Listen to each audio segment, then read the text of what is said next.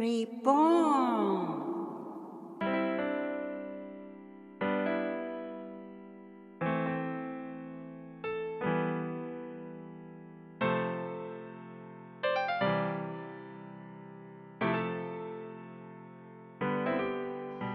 皆様こんにちはリボンの時間です。誰でもが新しく生まれ変われるきっかけになる願いを込めてマーコとマイクがお送りします。よろしくお願いします。よろしくお願いします。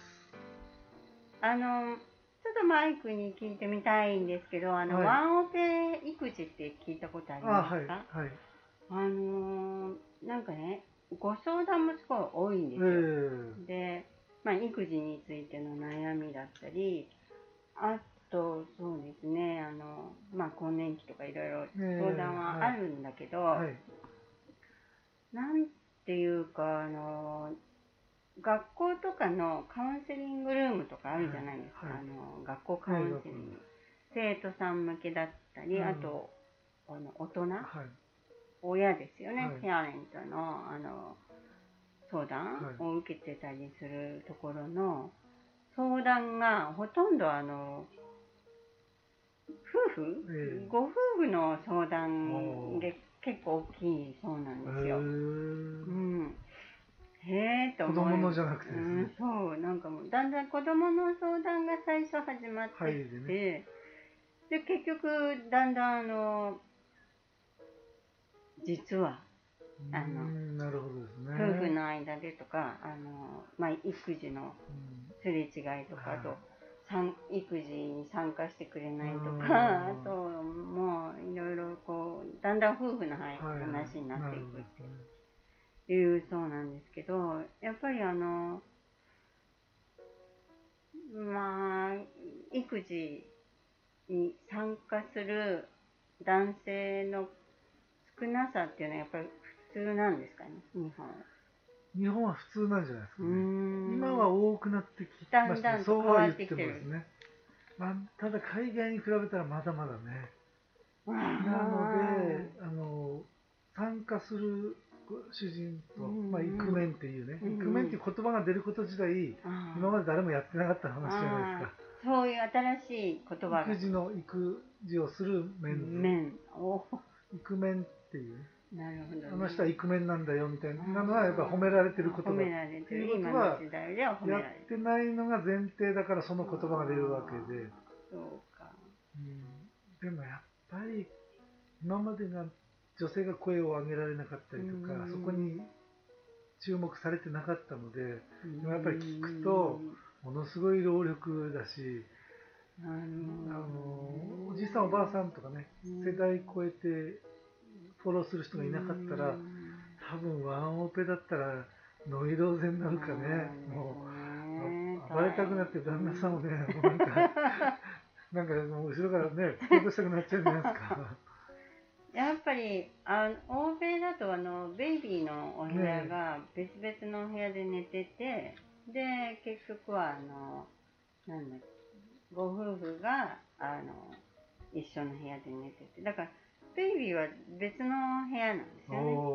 うん、そうするとまあベイビーのまああの泣き声とかそういうものであのすぐ聞こえるようにはしてあるけれども、そう2人でこう一緒にうん。そのお部屋に行くとか、まあご主人があ家によっては先に行って、あの様子を見るとか、あの昼間ワイフは育児で大変だからじゃあ夜うんはあご主人がこうい最初に行ってケアするとか。だからそこはそこそもそも全然その違う。うですね。も部屋の感じがうん。な日本は聞いてみるとベイビーの横にママがいて、うんはい。でご主人はお仕事大変だから別の部屋でゆっくり寝てみたいな、起こされないようにうん、ね。そうそう。で夜中ベイビー泣いたらもうんママがずっとケアする、うん。なんかもうそれ聞いた瞬間もうなんと違う。ああ、私はそのイメージでしたね。ああやっぱりね、れが普通です。ただ最近はあの女性も働くじゃないですか。うん。なのでやっぱり2人で働くんで対等じゃないのっていう風潮にはなってきてますよね。人やっぱり同じように働くんだから、うん、仕事してればやっぱりそういう工夫がないととてもじゃないけど、仕事専業だったらそれ分けてるんだよっていうのは今にあるじゃないですか。あとはうちであの家事をやるんだから、それややってくれっていう。うちは旦那さんは稼いでくるよっていう。だから両方働いてる人は徐々にそういうイクメンにならざるを得ないですよね。そうですね条件一緒でしょっていうねあんたもやってよっていうふうにはならないですね。だけどやっぱり昼間の育児もお仕事って考える、うん、考え方も、うんまあ、最近は出てきてるそ、ねのまあ例えばディボースとかになった時に主婦のあの労働のあその料金みたいなのがこう出てくる問題として出てきたりとか、まあ、時代はだいぶ変わってきたのかなっていうのはあるけれど、日本も。でもやっぱりあのそういう女性たちからのそういうやっぱり育児ノイローゼとか、そういうのをこう相談を受けたりあとやっぱりこうお互いに相談してできないことがだんだん2人のこういろんなストレスあが溜まってきて、はい。それで結局はまあ学校カウンセリングなんかの場所で夫婦の相談になったりするっていうこともやっぱりうーんなるほどな。やっぱり女性たちが結構大変なのかなって思うんですね。うん。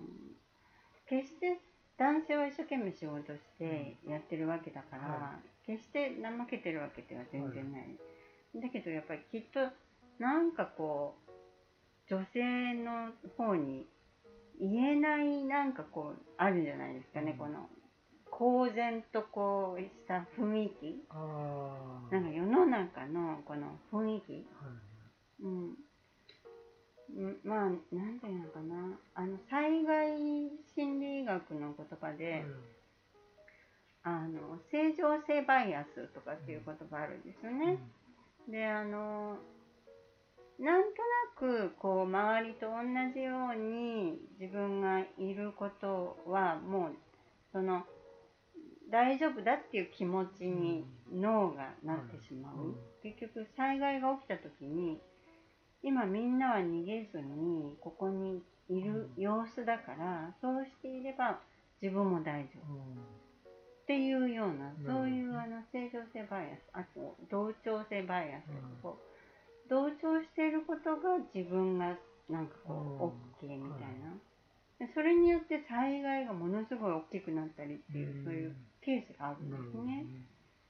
まあそのことと直接関係はないかもしれないけど、でもやっぱりオリジナリティっていうか自分のこの考えとかうんアクションっていうのがあってもよくないですかっていう、うんあの私はあそうねあの群衆心理はわかるんだけど、みんなと同じことをしてるとちょっと安心っていう、うんうんまあそれはねなんかこうありますよね。日本はすごい特に多い、大きい。うん、と思いますね。ね、そこをやっぱりこう話をすることであの私はなんとなくこういう感じがしてるんだけどこの場所にいたら危険だと思いませんかとか、うん。こうコミュニケーションをこはいう広げていくっていうことはすごい大事うんっていう、あのまあ、教訓なんかもあるんですよね、その災害が起きた時とか。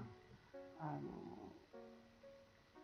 だからすごくあの同じことをしてる感じがだんだん世の中日本の世の中も変わってきたと思うけど、うん。あの育児とか、だけどどうしても根強いなんかこそうですね。うね。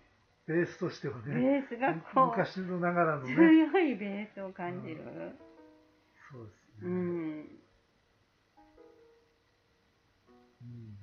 全く何もしないっていう人も聞きますよね。しない。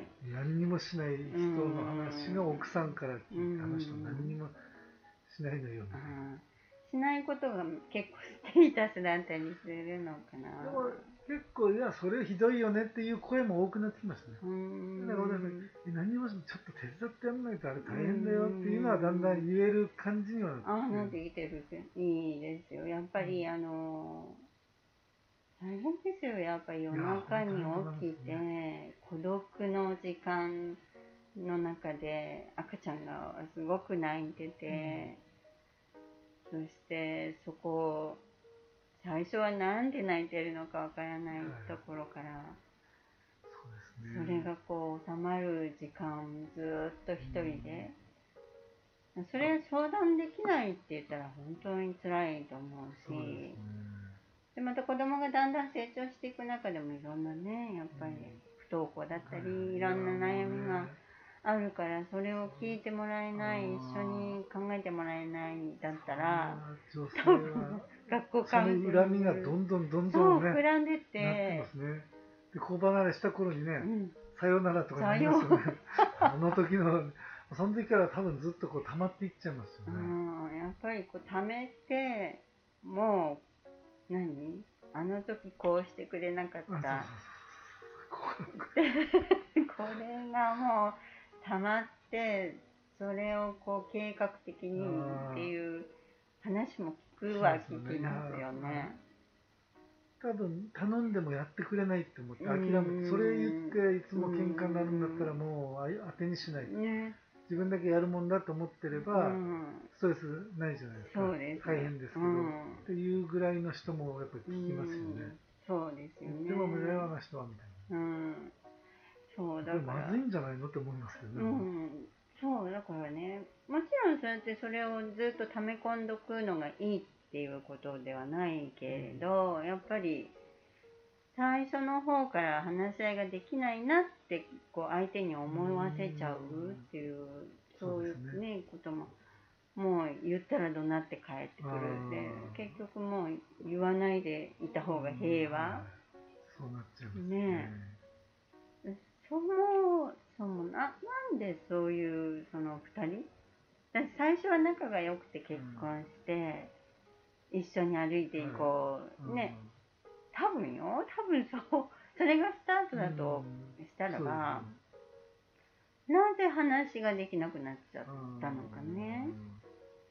っていうことはやっぱり最初の時点からやっぱりそういう心がけをしていかないとすごくやっぱりあの夫婦っていうのは一番近いうん一番の味方お互いにとっても完全なる味方というのかなそういう関係の人たちなんだから最初からやっぱり話をよくするように私はなっていってほしいなって思いますね。やっぱりあの結婚継続中の方もこれから結婚する方も、うん、それぐらいの比重重さが結婚にはあるっていうのをなんかちょっと言いたかったりするんだけど、子供にも影響してきますもんね。子供にもねやっぱりそれを見て、まあ親は最初からいい親じゃなくていいと思うんですけど、その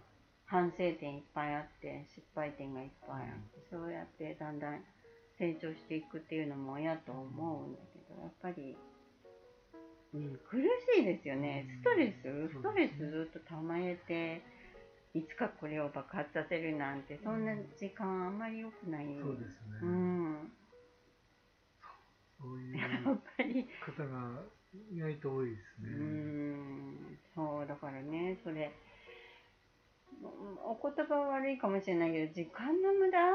そんな時間を不愉快なうんいつかこれをこういうふうにあ仕返しするぞみたいあ、なのちょっと恨みながらね。ねえ私ばっかりやらしてとか思ってね。もったいないでしょ？って、うん、もうちょっとこう楽しいいい時間にね、できるわけだから、うん。やろうと思えば、はそう考えるんですよね。でまあああとずっと大人になった女性たちが更年期障害とか、やっぱりそれもねきっとある程度ストレスもプラスアルファになっているやもうそうおっしゃる通りですよね。ね気がするんですよ。そのそのまんまじゃないですか。うんうん。で最近は男性のね更年期とかも騒がれてきてて、まあ、医学的にはそういうあの立証っていうのはなかなかあのしにくいっていうか。だけど実際やっぱりそういう症状を訴える人がいるそうなんですよね。ね。うん、だからそういうことを考えると男性の方にもコミュニケーション不足でやっぱり奥さんに言えないなんかストレスとか、いろんなものをためながらうんね。生きてる、やっぱりあの一番聞いてもらえる聞いてもらいたい味方にしてもらいたい慰めてもらいたい人がかえってストレスの種になっちゃったりしてる辛いところすですね。ごいこれは辛い現象が特に日本ではうん多いなってうん現実。思っちゃうんですよね。やっぱりあのあれですよ単純にあの結婚してあのまあ最初夫婦だったのが親になって、でもやっぱり2人とも育ってきたバックグラウンドがいろいろあるので、育児についても考え方は全然違うしそれからやっぱりあのお互いの距離感だったり、そういうものもやっぱり育ってきたものによって、あとストレス発散だったりも違うじゃないですか。うん、で子供についてやっぱり子供がこう学校行きたくないって言ってるって言ってそういうことはやっぱりどうしても話を最初していかないと、子供が一人で苦しむ結果になっちゃうしでやっぱりその時にやっぱり親がまだ心の中で傷を持ってたり成長しきってないそれはもう誰でもそうだと思うんだけど、そうすると子供だけの問題じゃなくて大人の小さい時からの問題も一緒に合わせてこうその問題の中に含まれてる複雑な話になっちゃうけれど、それが現実なんですよね。だから本当に話をするとか、お互いがこうこうこういう風な考え方を持ってるんだとか、こういう感じ方をしてるんだとか、処理の仕方をしてるんだとか、ああ、もう言ってもしょうがないわ、じゃあ、済ませられない、はい。